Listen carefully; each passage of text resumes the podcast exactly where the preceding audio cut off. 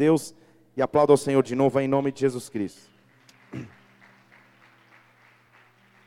Fale para ele aí, está chegando a hora. Se prepare, hein? Está chegando a hora. Colossenses capítulo 2, abra lá comigo.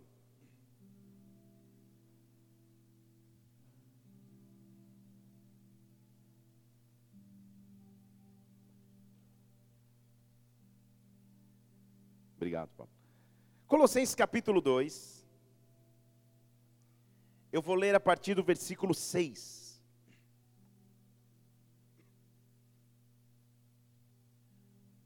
A Bíblia está nos falando de duas fases. Ele está dizendo assim: Assim como vocês receberam a Cristo, o Senhor, assim também nele andai. Então ele está falando de duas fases. Eu recebi a Cristo e agora eu ando em Cristo. E como eu ando em Cristo, versículo 7. Arraigado, edificado nele e confirmados na fé, assim como fossem ensinados, abundando em ação de graças. Tendo cuidado para que ninguém vos faça presa sua, por meio de filosofias e vãs sutilezas, segundo tradição de homens, segundo rudimentos do mundo, e não segundo a Cristo. Porque nele, em Cristo, habita corporalmente toda a plenitude da divindade e tendes a vossa plenitude nele, Cristo. Ele é o cabeça, ele é maior do que todo principado e potestade. Vamos orar. Pai, nós estamos aqui em tua presença. Nós vemos aqui em tua casa para adorar-nos ao teu nome. Nós vemos aqui para exaltar a ti, Senhor, porque só o teu nome merece exaltação. E nesta hora eu peço que a tua glória se manifeste aqui, Espírito Santo. Eu peço que o teu Santo Espírito de Deus possa nos visitar mais uma vez. Em o nome do Senhor Jesus, nós vemos aqui para ouvir da tua voz. Por isso, fala conosco, meu Deus. Silencie em nosso coração toda preocupação, toda apatia, toda frieza, tudo aquilo que nos afastava de ti. Que nesta hora seja invadido pelo teu amor e pela tua glória, Senhor. Dá ordem aos teus anjos ministradores e vem aqui nesse prédio, vem aqui neste lugar, nos visita de forma plena e sobrenatural. Nós entregamos o controle total e absoluto e restrito de nossas vidas em tuas mãos. Vem sobre nós, meu Deus, que o teu reino venha, que a tua vontade seja estabelecida na terra como no céu. Em nome do Senhor Jesus Cristo, nós te honramos, nós te exaltamos, nós aplaudimos o teu nome, porque tu és digno de honra. Em nome de Jesus. Amém.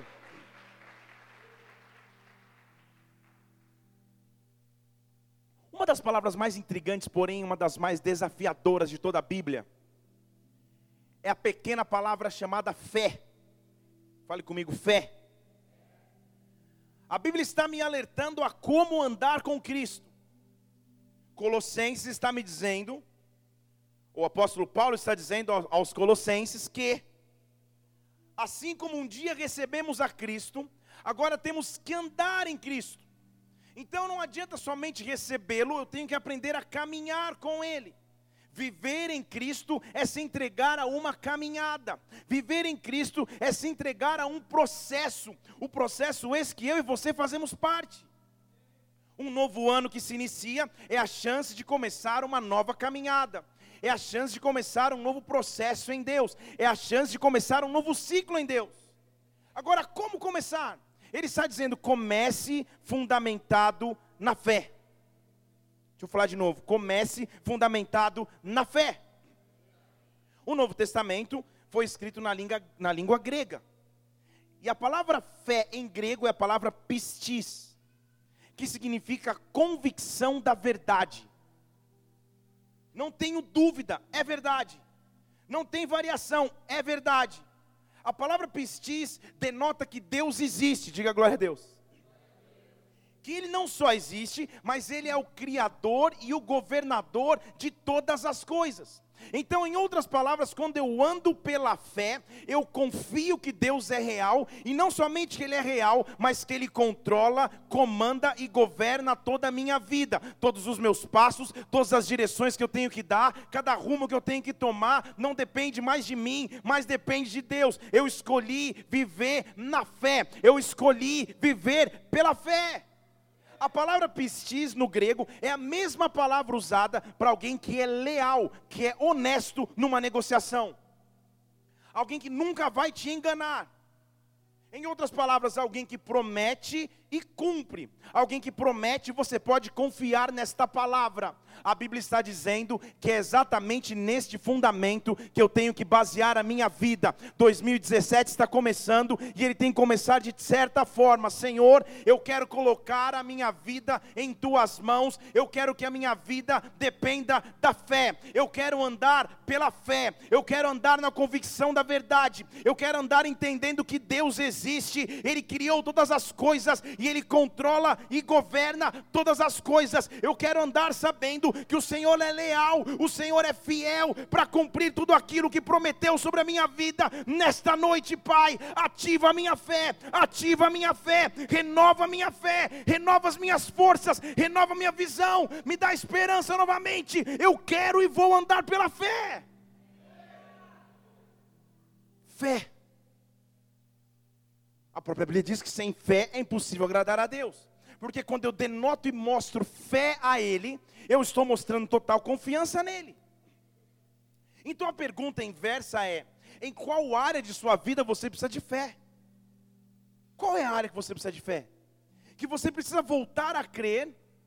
Na verdade, você sabe, mas você precisa voltar a crer que Ele é o Criador e governa todas as coisas que Ele criou e que Ele controla tudo, que nada fugiu ao seu controle, que nada fugiu à sua mão, que nada fugiu ao seu poder. Ele é o Criador de tudo. Qual é a área de sua vida que você precisa de fé? Pense agora. No início desse ano de 2017, há muitas áreas onde você precisa de fé. E Deus quer colocar nas nossas mãos armas. Põe na tela de novo para mim Colossenses 2:7 lá. Ele quer mostrar como eu tenho que andar na presença de Deus. Olha como ele diz lá. Está lá na tela? Arraigados, edificados e confirmados. Será que você consegue repetir comigo? Fale arraigados, edificados, confirmados. Fale de novo. Arraigados, edificados, confirmados. Fale mais uma vez. 2017, fale de novo. Só mais uma vez. Ele está mostrando então a evolução da minha fé. Na minha fé eu tenho que encontrar três características: ande arraigado, confirmado e ande edificado. Na fé. Qual é a diferença entre os três e por que eu preciso dos três para continuar caminhando em fé? Deus vai dar para as nossas vidas hoje três armas. Uma pessoa disse amém. Deus vai dar para as nossas vidas hoje três armas eu tenho que andar arraigado, confirmado e edificado. A palavra arraigado no natural significa aquilo que tem profundidade, aquilo que tem raiz. Então a primeira característica da minha fé é que ela tem raiz é que nada pode me arrancar da superfície, porque abaixo da superfície, onde os olhos não veem, onde ninguém enxerga, algo me prende na presença de Deus, algo me prende ao sobrenatural. Eu não ando pelas circunstâncias que vejo, mas a minha fé está arraigada. Em outras palavras, a minha fé é mais profunda do que eu imaginava. As dores que eu enfrentei, as dificuldades que eu venho enfrentando, não estão matando a minha fé, porque abaixo da superfície disse: há um sistema de raízes ligadas ao meu Deus. Eu tenho raízes, a minha fé tem raízes. Minhas raízes são a presença de Deus ilimitada sobre minha vida. Minhas raízes são a intimidade que eu tenho com Ele. Minha raiz é escutar a Sua voz, mesmo em meio à tempestade. A minha fé está arraigada. Quando eu passo por momentos onde a minha fé é provada, quando minha fé é forçada, eu tenho que lembrar que, em primeiro lugar, a minha fé é enraizada. A minha fé tem raízes. A minha fé não se move somente por aquilo que eu olho na superfície. Abaixo da superfície há algo que me mantém de pé abaixo da superfície, algo que me mantém caminhando, abaixo da superfície, algo que me mantém olhando para frente. A minha fé tem raízes. O Pai que vem em secreto me visita em secreto, e o Pai que vem em secreto conhece a minha vida. Eu escolhi viver pela fé. Levante sua mão. Eu escolhi viver pela fé. Eu escolhi viver pela fé. E apesar das circunstâncias, que Deus fortaleça as tuas raízes novamente, que você volte a ouvir a voz de Deus novamente novamente, que você volte a ter fé novamente. Há uma mulher aqui tão cansada, mas Deus te diz, filha, eu te fiz com raízes, eu te fiz com raízes. Você vai escutar minha voz novamente, você vai ouvir falar de mim novamente. A sua fé está arraigada em mim. Dê um braço de vitória aí, aplauda o Senhor.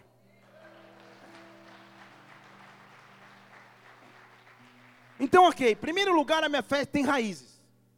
Minha fé foi arraigada. Ela não está no plano natural somente. Embaixo do plano natural, algo mantém mais forte, algo me sustenta, algo me alimenta. Isso é que eu faço em secreto com Deus. Amém. Então, Paulo está dizendo: a minha fé é arraigada. Lá no versículo 7 de Colossenses 2, a minha fé é edificada. Ele está dizendo, não sou eu. Então, depois de criar raízes, agora minha fé é construída sobre um fundamento. É onde a edificação cresce. E para isso nem preciso falar tanto.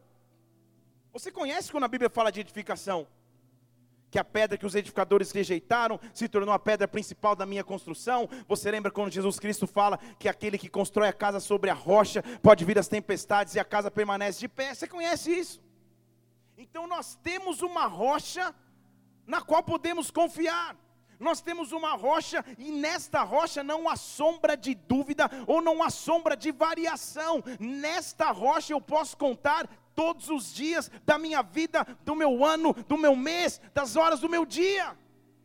A minha fé não está baseada em conceitos vãos. A minha fé não está baseada em filosofia. A minha fé não está baseada em persuasão humana. Minha fé está baseada num Deus que é, era e há de vir. Ele é o Alfa, o Ômega, o princípio e fim. Ele é o Criador, autor e consumador da minha fé. Então, quando eu tenho que exercer fé, eu tenho que entender, Senhor, eu tenho raízes porque eu tenho intimidade contigo. E eu tenho solidez, porque a minha casa, a minha vida, a minha fé está baseada na rocha. Eu tenho edificação. Então são três etapas. Eu estou enraizado, eu estou estabelecido. Aí ele continua falando lá no versículo 7. Tem a sua fé arraigada, edificada e confirmada. Então, depois de enraizar a fé, de edificar a fé, a Bíblia diz que é um terceiro nível de fé. Eu estou confirmando a fé. Fale comigo, confirmada. O que é isso? Por que, que Paulo está colocando a fé em três níveis? O que ele está dizendo sobre fé que é tão interessante que eu aprenda? A palavra confirmado, no sentido grego do que Paulo estava escrevendo, é como alguém que caminha com um atestado de segurança, ou com um mandato de segurança, ou com um certificado de garantia nas mãos. Confirmar a fé significa caminhar todos os dias com um atestado que me mostra quem eu posso crer ou qual é o Deus que eu sirvo. Então ele está dizendo: além de ter a fé debaixo da superfície onde ninguém vê, tenha a fé estabelecida num solo plano, num solo firme que é a rocha, mas ande com a garantia da sua fé nas mãos, ande com a garantia da sua promessa nas mãos. A Bíblia disse que todo aquele que quer seguir a Jesus Cristo tem que pegar a cruz e servir, e a cruz não é um peso, a cruz sim é a confirmação da minha fé, a cruz é a confirmação da minha vitória, a cruz é a confirmação da minha esperança. Eu não sei se você entende o que eu estou dizendo, mas quando você sair amanhã, quando você for para casa agora, depois do culto, leve a confirmação da sua fé onde você estiver, quando você tiver o próximo a, consulta médica, quando você tiver a próxima entrevista de emprego, quando você tiver o próximo desafio em tuas mãos, algo com confirma a sua fé,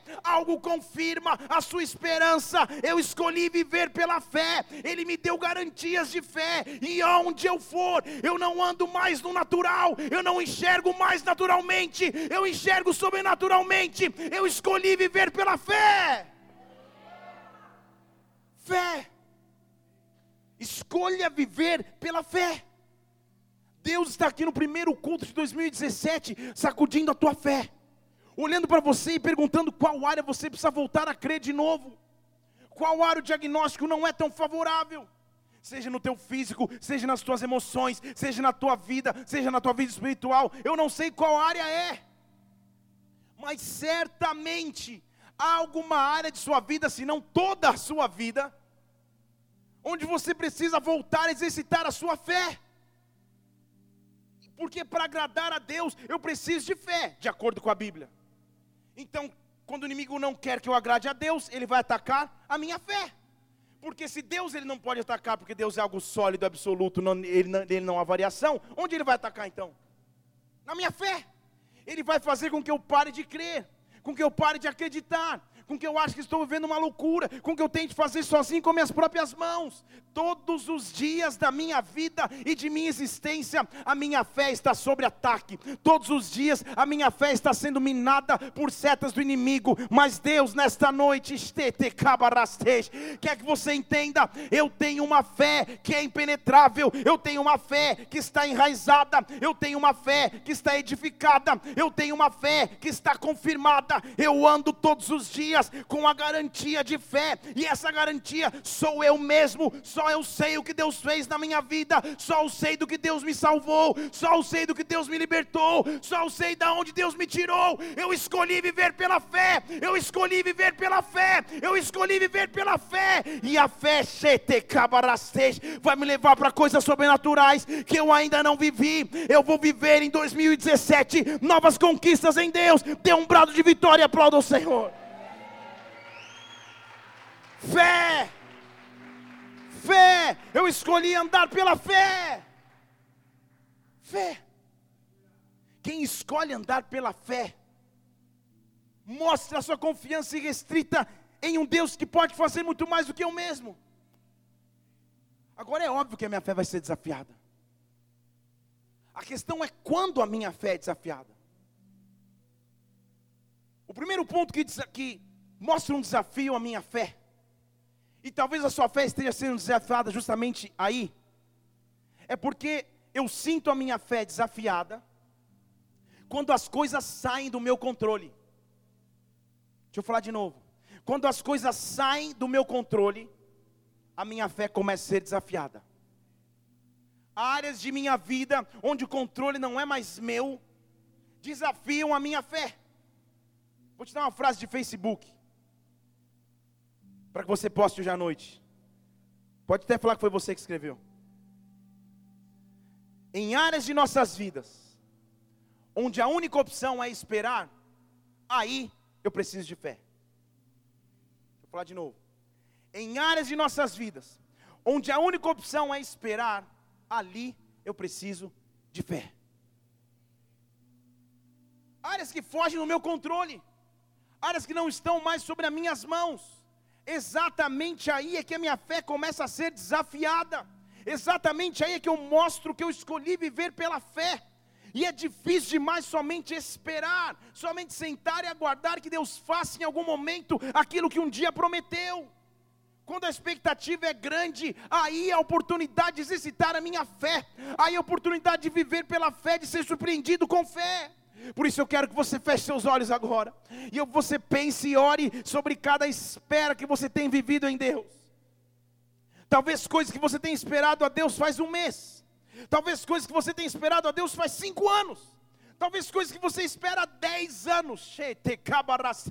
Eu não sei qual o seu tempo de espera. E esse tempo de espera tem desafiado a sua fé. Mas eu quero orar agora em nome do Senhor Jesus Cristo. Onde não há o teu controle, aí é a oportunidade do milagre de Deus. Onde não há a tua mão, aí a mão de Deus entra em atuação. E nesta hora que a tua fé seja renovada, fortalecida, arraigada, confirmada, edificada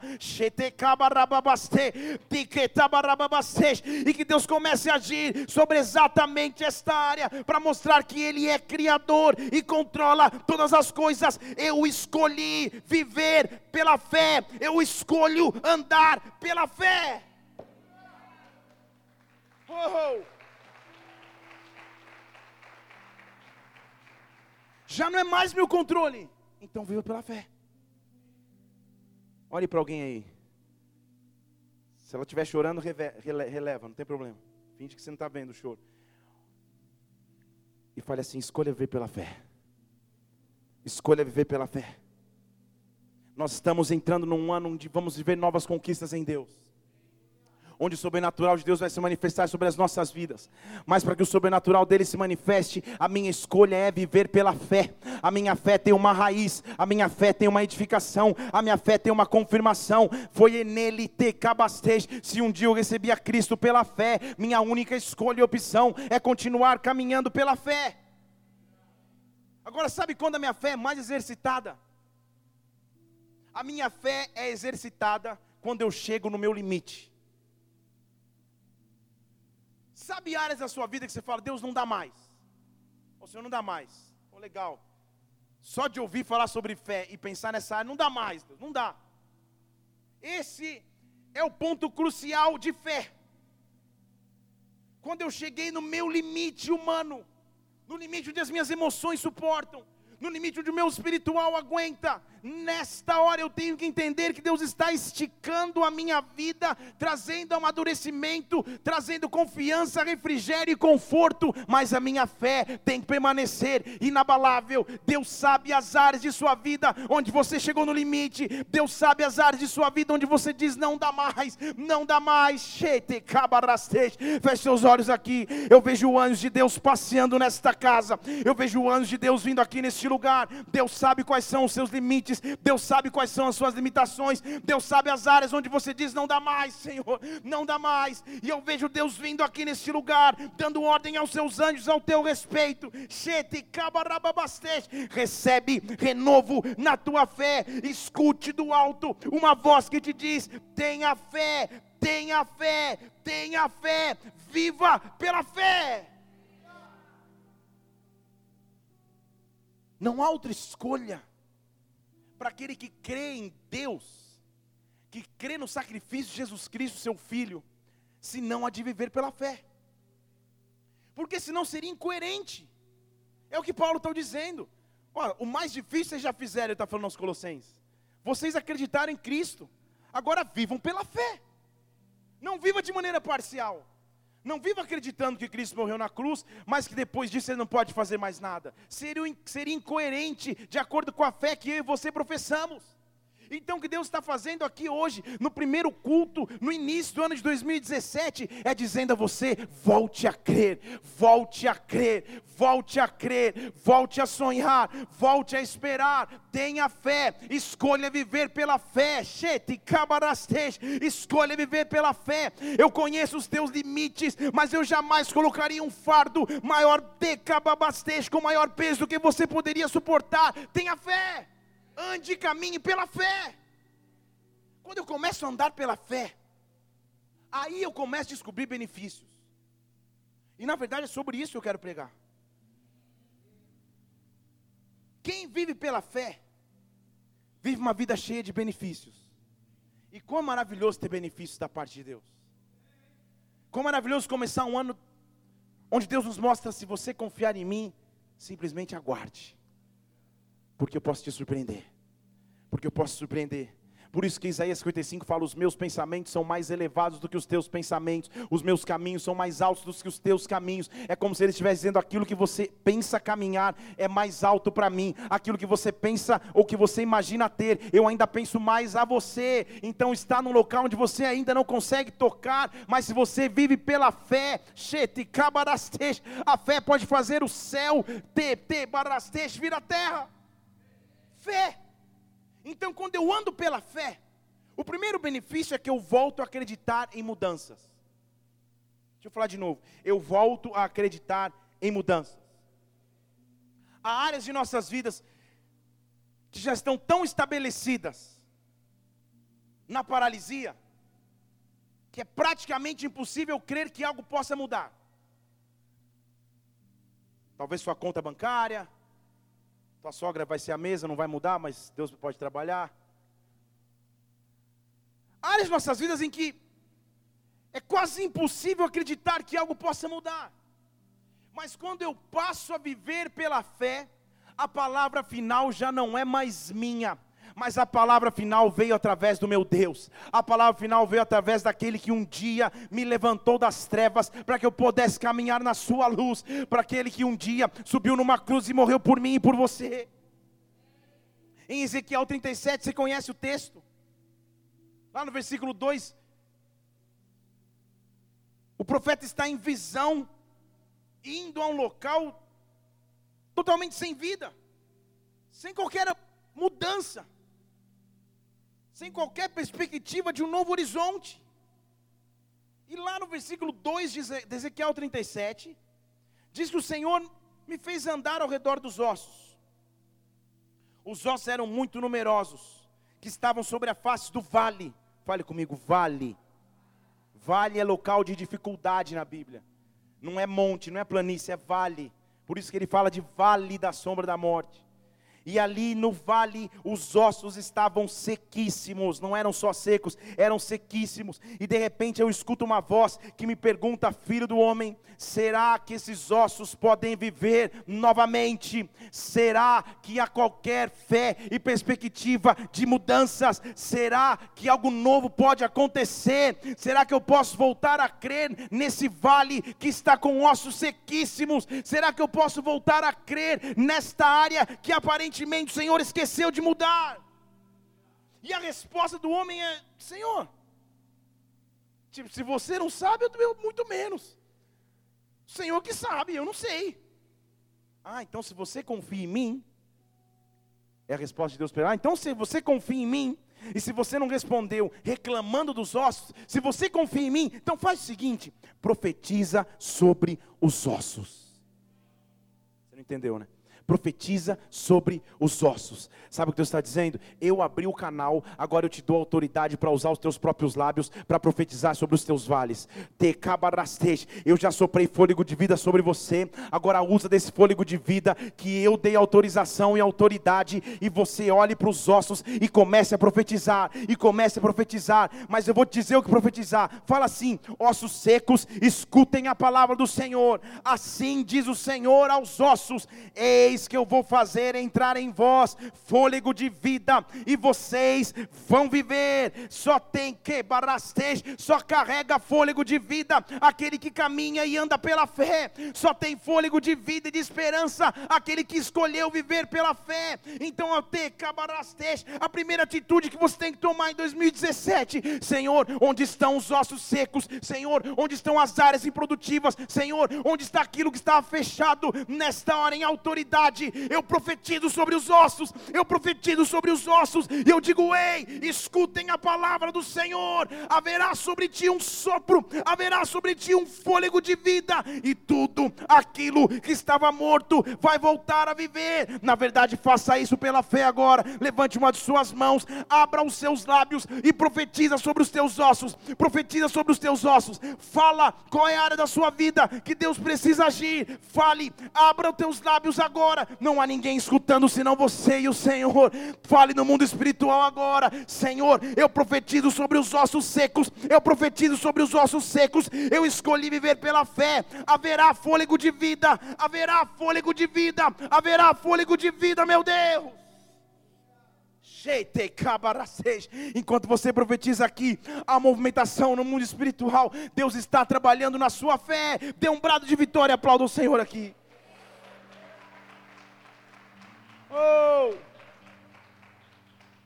Há momentos quando eu escolho viver pela fé, que Deus me surpreende. Deixa eu falar de novo, que uma pessoa disse glória a Deus, então vou falar para o lado de cá. Há momentos, irmãos, quando escolhemos viver pela fé, que Deus nos surpreende. Isso, bem espontâneo. Eu estou falando de pessoas que caminham com Deus e de repente são surpreendidas pelo seu poder. Isso é viver pela fé. Isso é viver novas conquistas, como eu preguei ontem aqui. Quem vive pela fé tem o maior benefício que é o de ser surpreendido por Deus. Que é quando Deus faz algo inesperado e eu sou surpreendido por Ele. Lá em Marcos capítulo 4, Jesus está ensinando em parábolas, porque assim ele fazia, para melhor entendimento do, do, do público que o ouvia. E ele está falando lá em Marcos 4,30. Abra lá comigo.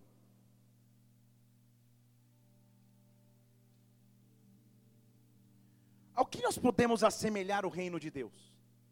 Como que eu posso assemelhar esse reino? Ah, esse reino é semelhante a um grão de mostarda. Ele está falando para um público de pessoas que viviam da agricultura. Então fazia sentido. Fazia sentido ele falar aquilo porque as pessoas entenderiam. É como um grão de mostarda, tão pequeno quando se semeia. É a menor de todas as sementes que existem na terra. Mas depois que ela foi plantada, semeada, ela cresce e se torna maior de todas as hortaliças e cria grandes ramos, de tal modo que até as aves do céu podem aninhar-se à sua sombra ele estava fazendo uma parábola da época para que as pessoas entendessem: não importa em Deus o tamanho das coisas ao começarem, importa é que Ele é o Deus que traz o crescimento, Ele é o Deus que traz o desenvolvimento. Quem, quem anda e escolheu andar pela fé, a única coisa que faz é plantar a semente, é lançar a semente, nem que ela seja pequena como um grão de mostardas, eu jogo para que vire algo grande. E ele começa, a Bíblia diz, a ensinar em parábolas, versículo 34. A não ser para os discípulos. Sem parábolas ele não falava com ninguém, mas em particular ele explicava tudo aos seus discípulos. Então os discípulos tinham uma aula advanced. Ele ensinava meio que em parábola para a galera, mas discípulos, vocês vão aprender na prática. Há uma diferença entre ser simplesmente multidão e ser discípulo. Eu estou falando para discípulos do Senhor aqui. Então, discípulos de Deus aprendem na prática. Discípulos não vão lá, ah, olha o grãozinho, que lindo. Não, não, não, não, não. Discípulos aprendem na prática. Então ele está falando, olha, eu, eu expliquei para o pessoal ali que por menor que seja a possibilidade, eu posso fazer algo grande. Mas para vocês eu vou ensinar de verdade. Versículo 35, já era tarde, ele acabou de falar de grão de mostarda, deu a ilustração da, da fé. E deixando a multidão, versículo 36. Levaram consigo Jesus, assim como estava no barco, e também com ele grandes outros barcos. E de repente, fale comigo, aula prática. Se levantou grande tempestade de vento e ondas batiam dentro do barco. Percebe que com o discípulo não é grãozinho de mostarda? Já é tempestade no barco. É aula nível hard. Não é beginner level. Ele já está em outro nível. Não está mais mostrando sementinha. Eles estavam dentro do barco e o barco estava cheio de onda, vento, água entrando no barco, de modo que o barco já enchia. Versículo 38: Ele, porém, estava na polpa, dormindo sobre uma almofada. Despertaram no desesperado, falando: Mestre, será que você não percebe que nós estamos perecendo? Será que você não vê a tempestade que nós estamos vivendo? Será que você não vê a tempestade que eu fui inserido? Ele se levantou e repreendeu o vento e falou para o mar: fica quieto, esticala. Você entendeu comigo aqui? O que, que ele fez com o vento, a Bíblia está dizendo? O que, que ele fez com o vento, a Bíblia está dizendo aí? Ó? Levantando-se, o que, que ele falou para o vento? Não, para o mar ele falou cala-te. E para o vento, o que ele fez? Repreendeu. Eu nunca vi alguém repreendendo o vento. Então não era só vento. Estão comigo aqui? Se ele precisou repreender é porque era alguma coisa ali. Ele estava ensinando uma aula no nível expert. Sabe o que ele estava falando?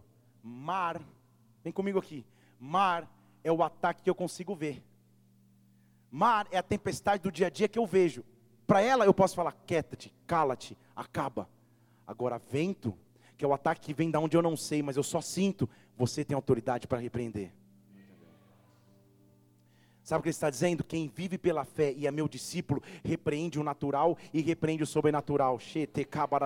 Quem vive pela fé tem autoridade dada por Deus de vir no meio do barco e dizer: tempestade que eu vejo, aquieta-te, tempestade que eu vejo, acalma-te, e aquilo que eu não vejo, que está me atacando indiretamente, aquilo que eu não vejo, que ataca as minhas emoções, que ataca a minha mente, que ataca a minha família, que ataca as minhas finanças, eu me levanto com a autoridade dada por Deus, porque eu ando pela fé para repreender, eu repreendo os ataques que estão vindo contra a minha vida, contra a minha casa, contra a minha empresa, contra a minha família, eu tenho autoridade dada por Deus, eu vivo pela fé, eu repreendo em o nome do Senhor. Senhor Jesus Cristo. O... Pode aplaudir o Senhor. Oh! Ele levantou e deu a aula prática. Não é porque vocês não é grãozinho de mostarda, vocês já passaram dessa lição. Deixa eu mostrar aqui, quando a gente está quase morrendo, o barco está quase virando. Deixa eu mostrar que aquilo que você vê e aquilo que você não vê, você tem autoridade para mandar parar. E de repente, tanto o vento quanto o mar se acalmam.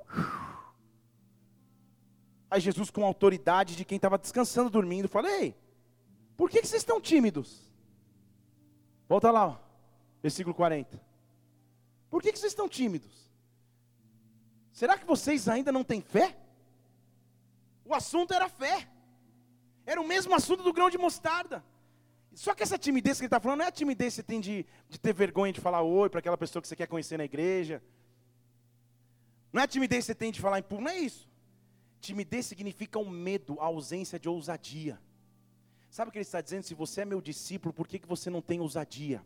Por que, que você não tem coragem? Por que, que você não se levantou com autoridade? Eu te dei autoridade, eu te dei autoridade. Quando alguém se manifestar lá no teu emprego, no teu, na, na, na tua escola, dentro da tua casa, por que, que você está tímido? Quando você estiver passando um vento ou uma tempestade, por que, que você está com medo? Eu te dei autoridade de levantar no meio do barco e andar pela fé. Eu te dei autoridade de se levantar sobre o teu ano de 2017, olhar para o teu calendário e em autoridade dizer: vento de janeiro, repreendo-te, vento de fevereiro, aquieta-te, mar de março, te cabarastej, não me afeta mais, eu tenho autoridade dada por Deus como aquele que caminha pela fé, como aquele que anda pela fé. Agora eu estou falando de um Jesus que havia curado enfermos, feito cego enxergar, paralítico andar, tudo, ele tinha feito de tudo. Não havia milagre que os caras tivessem vivido de forma sobrenatural. Mas depois que eles vivem isso, depois que eles enxergam Jesus Cristo na ponta do barco, falando: Ei, ventos, mar, fica quieto. E imediatamente a circunstância muda. Sabe o que acontece com os discípulos que andavam 24 horas por dia com Jesus? Vê o que eles falam no versículo 41. Eles encheram-se de grande temor, respeito, não é medo, respeito. E falavam para os outros: calma aí, quem é esse? Está vendo o fator surpresa aí? Quem é esse que até o vento e o mar lhe obedecem? Você não entendeu? Deixa eu falar em português aqui. O que Deus vai fazer na sua vida vai te deixar com uma pergunta nos lábios: quem é esse? Que Deus é esse? Eu já conhecia uma face do seu poder, mas agora chegou um novo nível de autoridade, de unção, chegou um novo nível de milagres. Quem é este? Quem é este? Não é uma pergunta de quem não conhecia, mas é uma pergunta de admiração. Eu sabia que ele era dono de todo o poder, eu sabia que ele podia ressuscitar mortos, eu sabia que ele podia fazer paralítico andar, mas quem é este que diante de uma tempestade que iria nos matar, nos nos aniquilar, nos afogar. Quem é esse que mudou o rumo da tempestade? Deus, quando eu escolho viver pela fé, te vai me surpreender. Eu quero ativar sobre a sua vida a surpresa de Deus, que os teus lábios tenham uma afirmação. Quem é este Deus? Que Deus maravilhoso é este que eu sirvo? Diga glória a Deus mais uma vez e aplaudo aqui. Oh! Eu escolho viver pela fé eu escolho andar pela fé, eu escolho caminhar confiando que Ele é o Criador e, e governador de tudo, e Ele vai me surpreender com seu poder. O que eu estou dizendo é que você vai chegar na virada do ano de 2017 para 2018, que está passando tão rápido, daqui a algumas horas já deve chegar, com a certeza e segurança de que Ele é um Deus fiel de que a melhor opção que nós temos é viver pela fé. Viva pela fé, viva pela fé, viva pela fé. A última característica e benefício da fé, e nela eu quero gastar os últimos 45 minutos dessa pregação que me resta. Os amém já não foram tão efusivos. Uma irmã até levantou, acho que só para beber água. É que a fé, quem anda pela fé descobre um benefício a fé me impulsiona a continuar. Deixa eu dizer de novo, a fé me impulsiona a prosseguir. A fé não me deixa parar no meio do caminho. Quando eu estou quase morrendo, achando que não dá mais para prosseguir, quando eu estou quase pensando, na verdade, em voltar para trás ou sair da caminhada, a fé me enche de tamanha autoridade, a fé me enche de tamanha motivação, porque a fé me impele a prosseguir, me impele a continuar. Deus está colocando sobre ti fé nessa noite, para que você continue, para que você prossiga. Deus vai colocar armas nas tuas mãos, e essas armas te cabarastej. Eu quero te apresentar quais são, quais são essas armas agora agora, tenha fé para continuar, tenha fé para prosseguir. Há momentos em que o cansaço é tão grande que até as minhas funções ministeriais eu penso em entregar, que até dos relacionamentos eu penso em desistir, e em extremos até da vida eu perco o gosto. Mas quando eu começo a andar pela fé de novo, a fé começa a me dar um impulso e diz: continua, continua, vai em frente, não olha atrás, continua, escolha viver pela fé. Eu quero mostrar a vocês um dos momentos mais importantes da história de Jesus Cristo na terra. Está lá em Lucas capítulo 22, abra comigo, Lucas 22.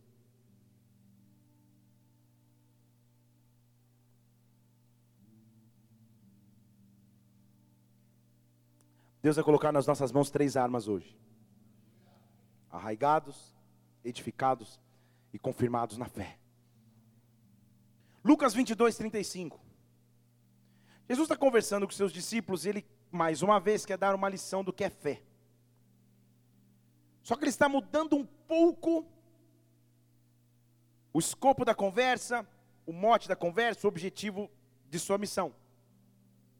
Estamos nos momentos finais de sua existência na terra. E ele começa a trazer à memória dos discípulos um acontecimento. Ele fala assim: Ei, versículo 35 de Lucas 22. Vocês lembram de quando eu mandei vocês irem sem bolsa, sem alforje, sem alparcas? Vocês lembram disso? Jesus está trazendo a memória, só vou te refrescar a memória caso você não saiba. Uma vez Jesus precisou enviar os seus discípulos rápidos para cumprir uma missão e voltar. E ele falou: vão e não levem nada, não leva nem sandália, não leva bolsa, não leva alforje, vão vão e dependam de mim pela fé. Era isso que ele estava falando. Eles falam: Vocês lembram quando eu fiz isso com vocês? Jesus mesmo pergunta, versículo 35: Faltou porventura alguma coisa? Ou seja, eu os abandonei quando eu mandei ir? E os discípulos falaram: Não, não faltou nada. Não faltou nada. Jesus está falando assim: agora então eu vou mudar um pouquinho. Preste atenção, ele está dizendo para os discípulos: agora, se você tiver bolsa, pegue a bolsa. Se você tiver alforge, também pega alforge. E se você não tiver espada, venda o manto e compra a espada. Ué, mudou um pouco. Quando ele manda os discípulos irem, me entenda, se você não prestou atenção até agora, ficou olhando no Instagram, presta atenção agora, você vai entender tudo. Quando ele chega para os discípulos e fala, não leva nem bolsa, não leva nem sandália, porque era um bate e volta. Era vai e volta rápido. Agora ele está dizendo para os discípulos, agora faz o seguinte, pega a bolsa, leva a bolsa, leva a mala, leva tudo. Porque agora a jornada vai ser longa. Agora você vai conquistar mais. Mas eu quero te dizer um negócio: se você não tem espada, vende o manto e compra a espada. Se prepare para usar a espada. Fale comigo, espada. Por que versículo 37?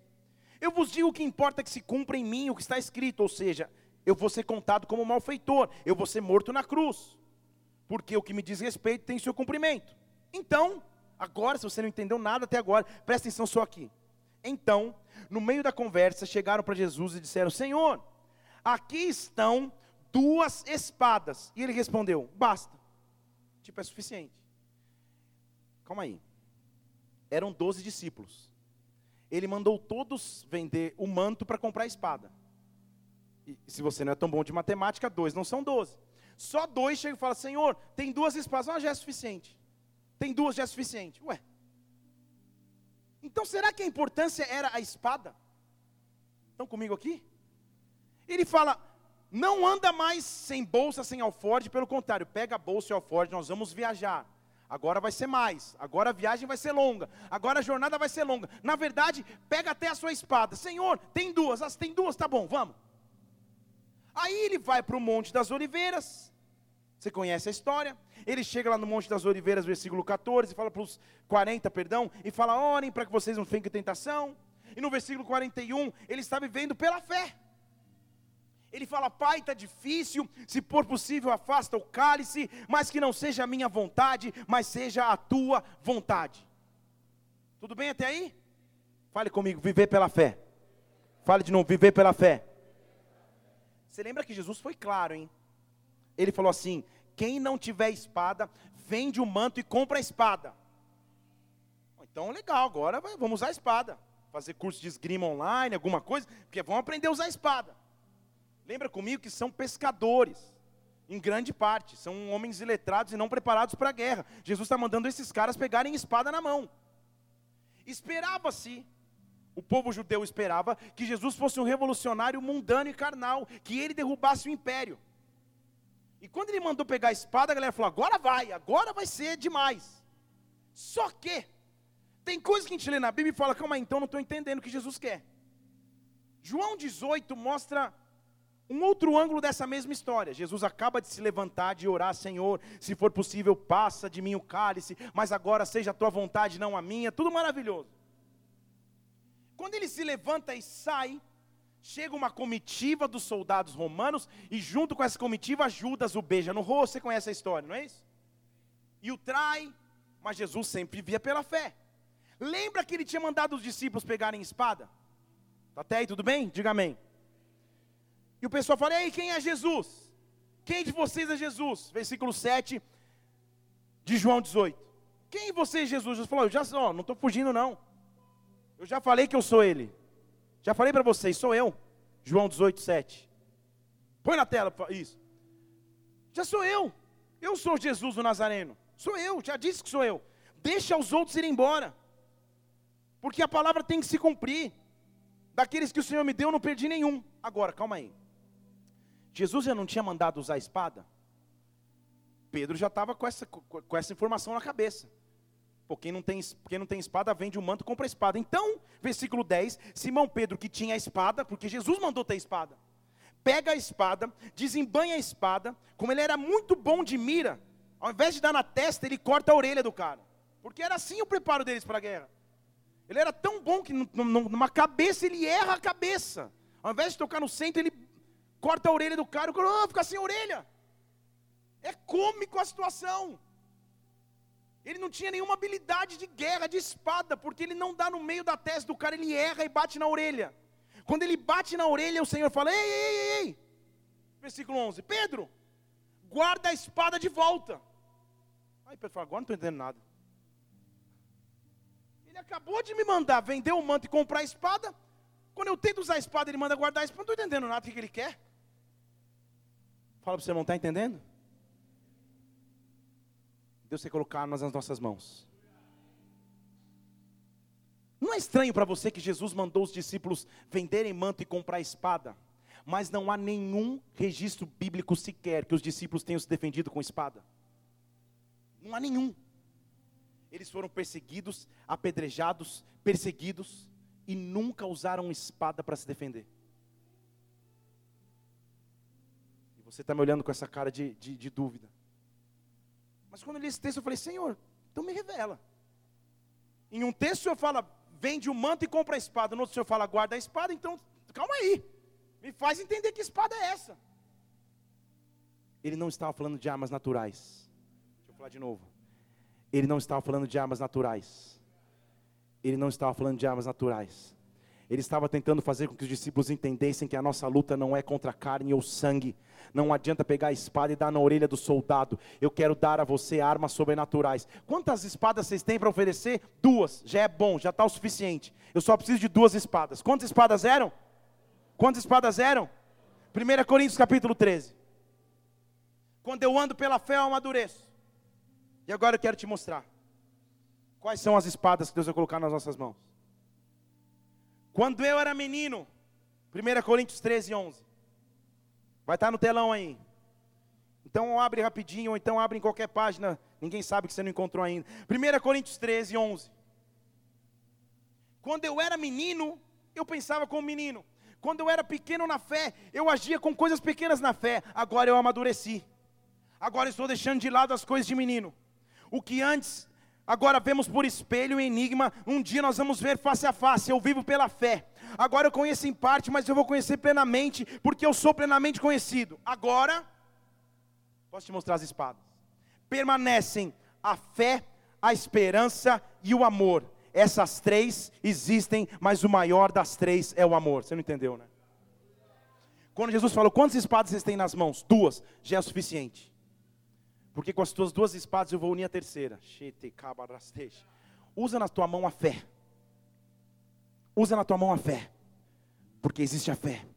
Usa na tua mão a esperança, que é a minha palavra, que na verdade lá na frente vou dar uma revelação em Hebreus, que é uma, que é uma espada que corta e que divide até membrana. E onde está a terceira espada? Porque Deus amou o mundo de tal maneira que enviou o seu filho. Quando ele pega as duas espadas dos discípulos, ele está unindo o céu na terra está dizendo arraigado, edificado, confirmado, Pai, Filho e Espírito, Ele está unindo três na terra e está dizendo: me dá a tua fé, me dá a tua esperança, porque o maior de todos é o amor. O maior de todos é o amor. Eu quero colocar na tua mão a fé, a esperança e o amor. Você tem a fé, você tem a palavra de Deus que é a tua esperança, e você tem o amor do sacrifício de Cristo para caminhar. Eu não eu não uso e não luto com armas carnais, com armas naturais, mas as minhas armas armas são espirituais, a fé, a esperança e o amor. É isso que me move, é isso que me conduz. O Pai, o Filho e o Espírito se unem. E hoje eu caminho com fé, com esperança e com amor. E é assim que eu vou andar em 2017. Senhor, dê três armas nas minhas mãos, que aonde eu me envolver, eu tenha fé, que onde eu estiver, eu tenha a esperança da Sua palavra mas que onde eu pisar, o teu amor, a tua presença, Jesus Cristo, se manifeste sobre a minha vida, se manifeste sobre a minha casa, se manifeste sobre a minha igreja, se manifeste sobre mim, Pai. Permanecem a fé, a esperança e o amor, e o maior deles é o amor. Se Ele te ama, há motivo para ter fé. Feche seus olhos aqui neste lugar. Senhor, eu não vou lutar com armas mais carnais, mortais. Eu vou lutar com armas espirituais. O meu 2017 vai ser um, um 2017 arraigado, edificado e confirmado. O Senhor nunca me pediu armas naturais, Pai. Quando o Senhor me disse, vende um manto e compra a espada, é porque agora o Senhor está trocando as armas da minha guerra. E na minha guerra eu só preciso de fé. Eu só preciso de esperança, que é a tua palavra. Eu preciso do teu amor sobre a minha vida. Se eu sei que o Senhor me ama, se eu ando pela fé, eu tenho esperança.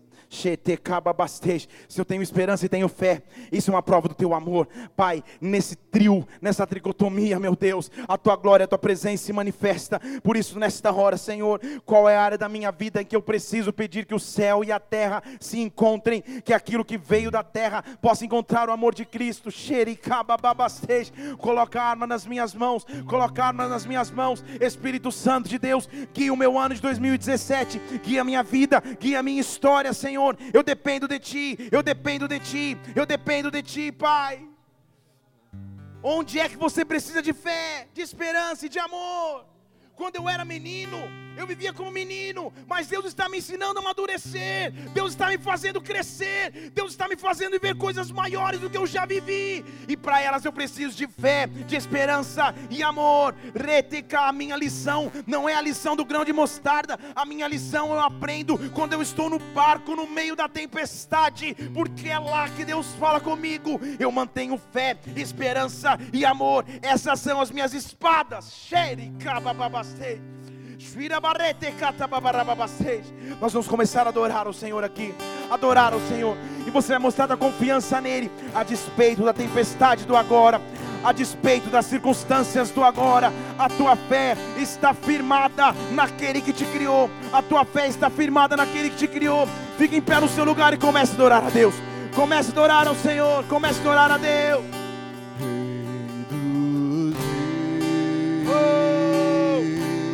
Adoro, te exaltamos. Oh, Rei dos Reis, oh,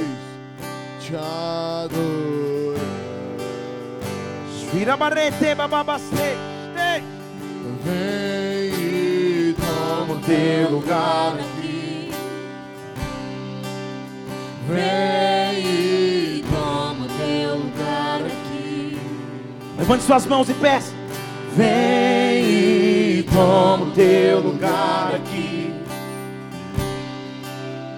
Vem e toma o teu lugar. Rei dos reis, rei dos reis. Oh, rei dos reis.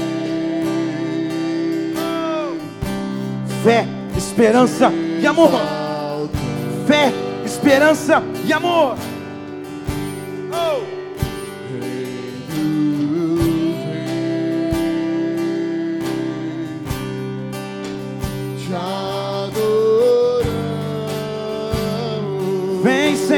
Na minha vida, Deus. Vem e Toma o teu lugar aqui. Oh! Vem e toma o teu lugar aqui. Colocar nas minhas mãos, Senhor. Conduz minha vida em 2017, Pai. Oh! Sei, barabastei. Vem e toma o teu lugar aqui. Céu e terra, céu e terra, Senhor. Terra se encontram alinhando o seu plano. O universo estremece. O leão fugindo do trono. Céu e terra se encontram alinhando o seu plano. O universo estremece. O leão fugindo Céu, céu, céu. Céu e terra o seu plano. O universo estremece. O leão fugindo do trono. Sheitarabarabababaste, catarababaste. Deus quer colocar armas nas tuas mãos e renovar tua fé, renovar tua esperança, renovar o teu vigor. Eu quero fazer algo aqui, eu não sei quanto tempo isso vai te levar, mas eu quero ser obediente a Deus.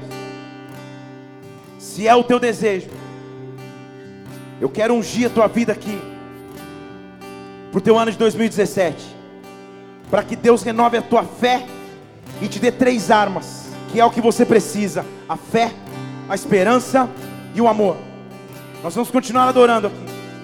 Pedir que alguém só prepare o óleo para mim no copinho aqui. Vou ficar aqui na frente. E se você quiser ser ungido, eu quero ungir sua vida. Vem, faz uma fila aqui, alguma coisa assim. Rei dos reis, Rei dos reis. Oh! Rei dos reis.